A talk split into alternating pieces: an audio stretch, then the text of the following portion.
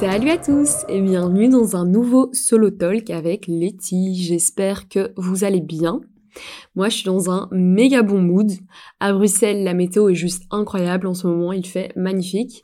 Et je suis juste trop excitée avec l'été qui approche à grands pas.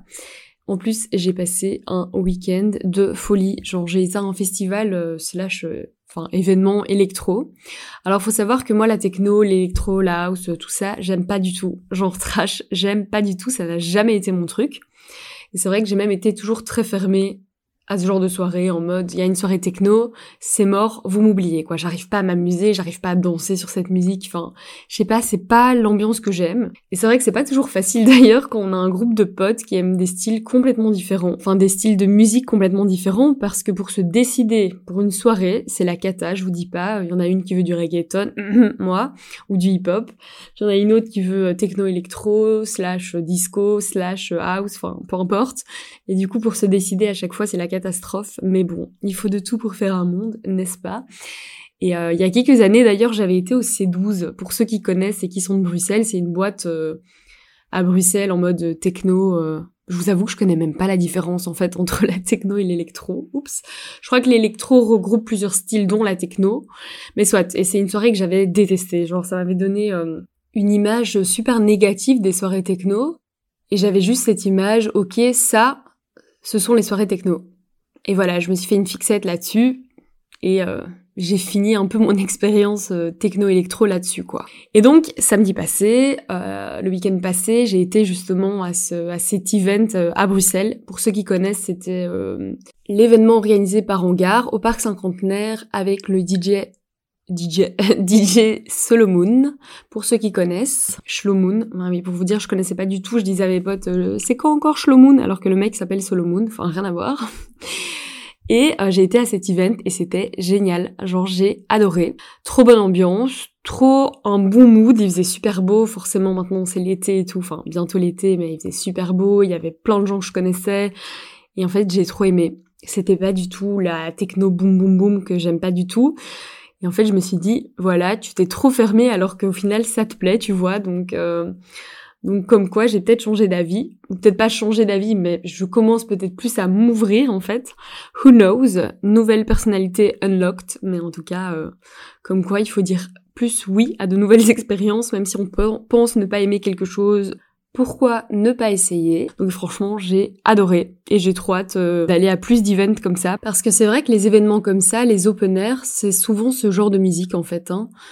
C'est de la techno, de l'électro, de la house. Euh. À Bruxelles, c'est souvent de la musique comme ça, de la musique sans parole souvent. Ou euh, je sais pas, pour moi, la musique sans parole, je la mettais dans une seule et même catégorie en mode ok, c'est techno, électro.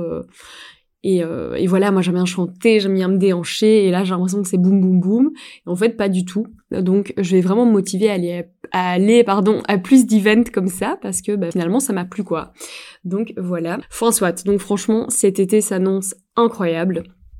D'ailleurs, je sais pas si je vous ai parlé de mes plans pour cet été, mais je pars au roulement de tambour je pars en Italie, euh, donc euh, je suis trop contente, hein, c'est un secret pour personne, l'Italie c'est ma vie. Donc j'ai la chance de pouvoir partir trois semaines au mois de juillet avec ma pote Juliette que j'ai rencontrée pendant mon Erasmus à Rome, c'était ma coloc. Et donc là on a décidé de partir trois semaines et on fait un interrail en Italie. Après, on va pas traverser toute l'Italie, mais on va profiter un max de chaque endroit, donc on s'est limité dans nos destinations. Donc, on commence par 10 jours à Rome, la base, notre ville préférée, donc on était obligé d'y rester longtemps. Surtout que, hum, oui, Rome je connais, j'ai déjà passé 6 mois, mais il y a rien de mieux que de passer 10 jours à Rome, quoi. Parce que c'est juste frustrant de passer 3-4 jours. Là, on reste 10 jours, donc on a le temps de faire tous nos endroits préférés, de même découvrir peut-être de nouveaux endroits, de bien manger. Donc l'été s'annonce euh, en mode Lizzie McGuire Summer Vibes quoi. J'ai juste trop hâte. Manque plus que le mec avec la Vespa, mais euh, ça c'est toujours sur ma bucket list. We'll see, je vous tiens au courant si ça se fait. Lol. Mais euh, et on termine ce petit séjour romain avec le concert de Coez. Je sais pas si vous connaissez, mais c'est un chanteur italien qui est juste incroyable. Si vous connaissez pas, go l'écouter. Je sais pas si vous voyez la chanson, j'adore Amami o faccio un casino Amame faccio casino. Enfin, soit, ça, enfin, je vous donne un petit aperçu, mais allez écouter. Donc, on a son concert le dernier jour, notre dernière nuit, en fait, à Rome. Et puis, on part à Naples pour quelques jours en mode mange priem. On va se régaler, ça va être incroyable. Et on termine par la région des Pouilles, donc sud-sud de l'Italie. Et, euh, et, là, on y reste euh, une grosse semaine, quoi. Donc, j'ai juste trop trop hâte. Ces trois semaines vont être dingues, dingue, dingue, dingue. En plus, les Pouilles, euh, j'y suis jamais allée. J'ai déjà fait Rome, évidemment. J'ai déjà été à Naples. Et à Naples, j'ai été qu'une journée. Donc là, ce sera l'occasion de découvrir encore plus la ville. Et ensuite, les Pouilles, incroyable. Donc voilà pour les petits plans de cet été et les petites updates.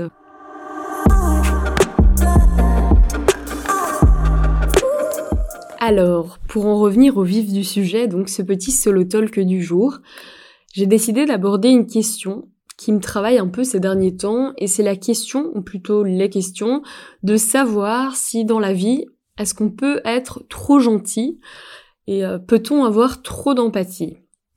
Alors vous demandez peut-être ou peut-être pas d'où viennent euh, ces questionnements, mais c'est vrai que ces derniers temps, je me suis retrouvée dans plein de situations où on m'a dit, on m'a fait cette réflexion justement, meuf, mais t'es trop gentille, ou euh, oh mais t'es trop gentille toi, euh, ou euh, oh mais t'as trop d'empathie. Et c'est vrai que je l'ai entendu au travail, on me l'a aussi dit dans mon quotidien, et je vous avoue que je le prends pas du tout mal, et je le prends vraiment comme un compliment, parce qu'on pourrait dire ouais t'es trop gentille, c'est pas toujours méga bien, mais là je le prends comme un gros compliment, parce que je pense aussi qu'on confond souvent la gentillesse avec l'empathie, et je pense que ce sont vraiment des choses différentes. Alors déjà, l'empathie, c'est quoi? Et j'ai été voir une petite définition en ligne pour voir un peu quelle est la définition en fait euh, officielle de l'empathie. Alors on nous dit que c'est la faculté intuitive de se mettre à la place d'autrui, de percevoir ce qu'il ressent. Donc en gros, l'empathie consiste à être conscient des émotions de l'autre, c'est cette capacité en fait de comprendre ce que les autres ressentent et d'imaginer ce qu'ils peuvent vivre et d'essayer de se mettre dans leurs bottes. J'ai l'impression que c'est aussi cette sensibilité aux énergies, aux émotions des autres, comme si ces émotions nous étaient propres dans certains cas. C'est pas toujours facile, mais dans certains cas, on peut vraiment, on a l'impression que ces émotions ce sont les nôtres. Et c'est une certaine compréhension, en fait, ça demande une certaine compréhension de ce que l'autre peut traverser, et c'est clairement aussi changer de perspective et sortir de notre petite personne, de notre tête, et d'essayer de voir les choses de la même perspective que la personne en face, même si on traverse pas du tout la même chose. Et en fait, euh, c'est vrai que déjà, c'est pas du tout facile de se mettre à la place des autres. Et je pense que c'est même un peu prétentieux dans certains cas de dire euh, oui, je m'identifie totalement à toi ou je m'identifie totalement à la situation d'une personne quelqu'un qui perd un parent ou qui traverse une maladie grave ou peu importe, il y a plein d'événements différents. J'ai beau avoir énormément d'empathie, je pourrais jamais dire à la personne oui, je vois exactement de quoi tu parles, j'arrive à complètement me mettre à ta place, faut pas abuser non plus.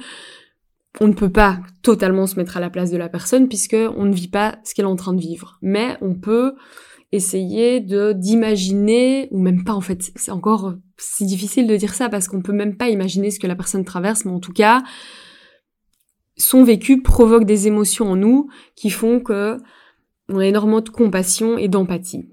Après, chacun de nous a son vécu, ses propres expériences, notre passé, qui est propre forcément à chacun, et toutes ces expériences, je pense, auront une influence sur la manière dont notre empathie va être déclenchée entre guillemets quoi. Enfin, je vais d'office plus facilement me mettre à la place d'une personne si j'ai traversé une situation similaire dans le passé, mais c'est pas forcément un prérequis pour ressentir de l'empathie. Je suis pas obligée d'avoir traversé exactement ce que tu traverses pour avoir de l'empathie envers toi. Je sais pas si c'est clair jusque là. Donc ça, c'est l'empathie. Mais c'est vrai qu'il y a aussi la gentillesse, et je pense que être gentil, c'est différent. Parce qu'on me dit souvent, oui, tu es trop gentil. Et je pense que c'est là qu'on mélange souvent la gentillesse avec l'empathie.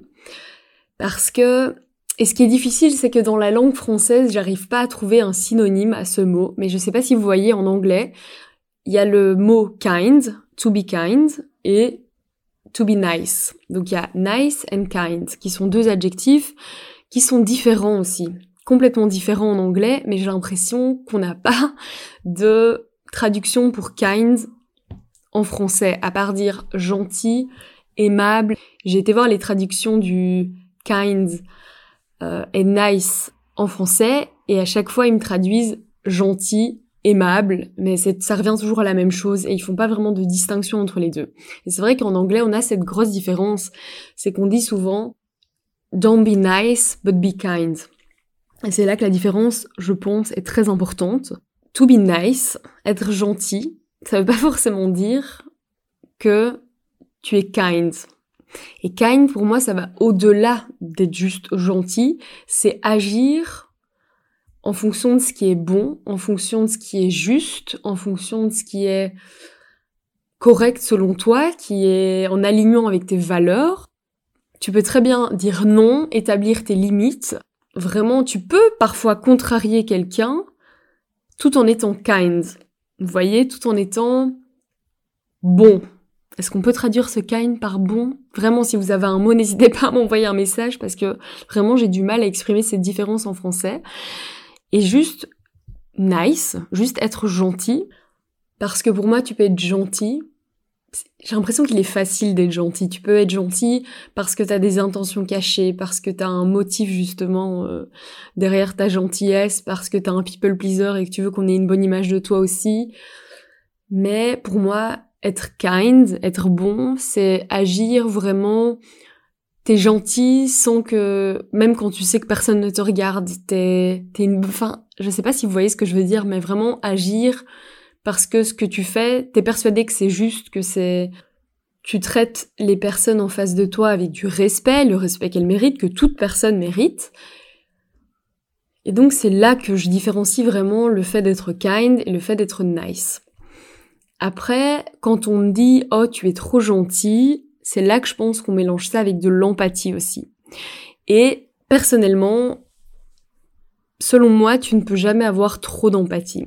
Tu peux être trop gentil, parce que ce qui est hyper triste, hein, on dit souvent oui, euh, trop bonne, trop conne, euh, trop bon, trop con, voilà, j'ai été trop gentil, on me marche dessus, j'ai été trop gentil, et on et j'arrive pas à dire non, et finalement je me retrouve dans des situations de de merde parce que j'ai dit, j'arrivais pas à dire non. Et ça, justement, quand on est trop gentil, ben, souvent on dit, et je trouve ça extrêmement triste, on entend souvent les gens dire, euh, ouais, mais on respecte pas les gens gentils.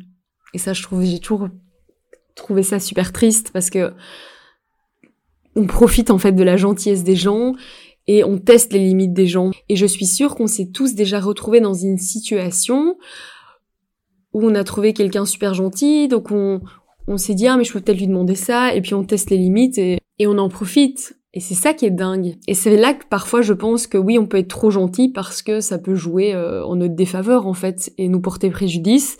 C'est là qu'il faut faire attention. Après le côté trop d'empathie forcément je dis qu'on peut jamais avoir trop d'empathie. C'est bien sûr euh, cette phrase cette affirmation est à nuancer parce que Bon, comme j'ai dit, notre empathie va varier en fonction des situations et des personnes auxquelles on fait face. Et je trouve ça magnifique, l'empathie. Pour moi, c'est la plus belle qualité chez une personne, c'est son empathie. Ça me refroidit énormément les personnes qui manquent terriblement d'empathie. Et oui, forcément, certaines personnes en ont plus que d'autres. Certaines personnes sont plus sensibles aux énergies, aux émotions, mais pour moi, c'est la qualité la plus importante. Je pense qu'à l'heure actuelle, dans le monde, on en manque euh, cruellement. Après, c'est vrai que quand je dis qu'il faut nuancer cette affirmation de on ne peut jamais avoir trop d'empathie, c'est qu'il faut faire attention parce que l'empathie, notre empathie peut nous mener vers peut-être dans certains cas vers un trop plein d'émotions. Ça peut devenir euh, un trop lourd fardeau à porter. On ne peut pas non plus en arriver à un point et prendre un peu euh, toute euh, pas tout le malheur du monde, mais entre guillemets aspirer un peu tout ça et absorber toutes ces choses qui se passent autour de nous, au point de ne plus avoir la place pour gérer nos propres émotions tellement ça en devient lourd en fait. C'est vrai que c'est là peut-être de ce point de vue-là qu'il faut faire attention que oui, on peut peut-être avoir trop d'empathie quand ça en devient trop lourd pour nous-mêmes, mais je pense que dans le monde et euh, envers les autres, on n'a jamais trop d'empathie. Je préfère avoir trop d'empathie que pas assez. Enfin, je trouve pas c'est un défaut d'en avoir trop.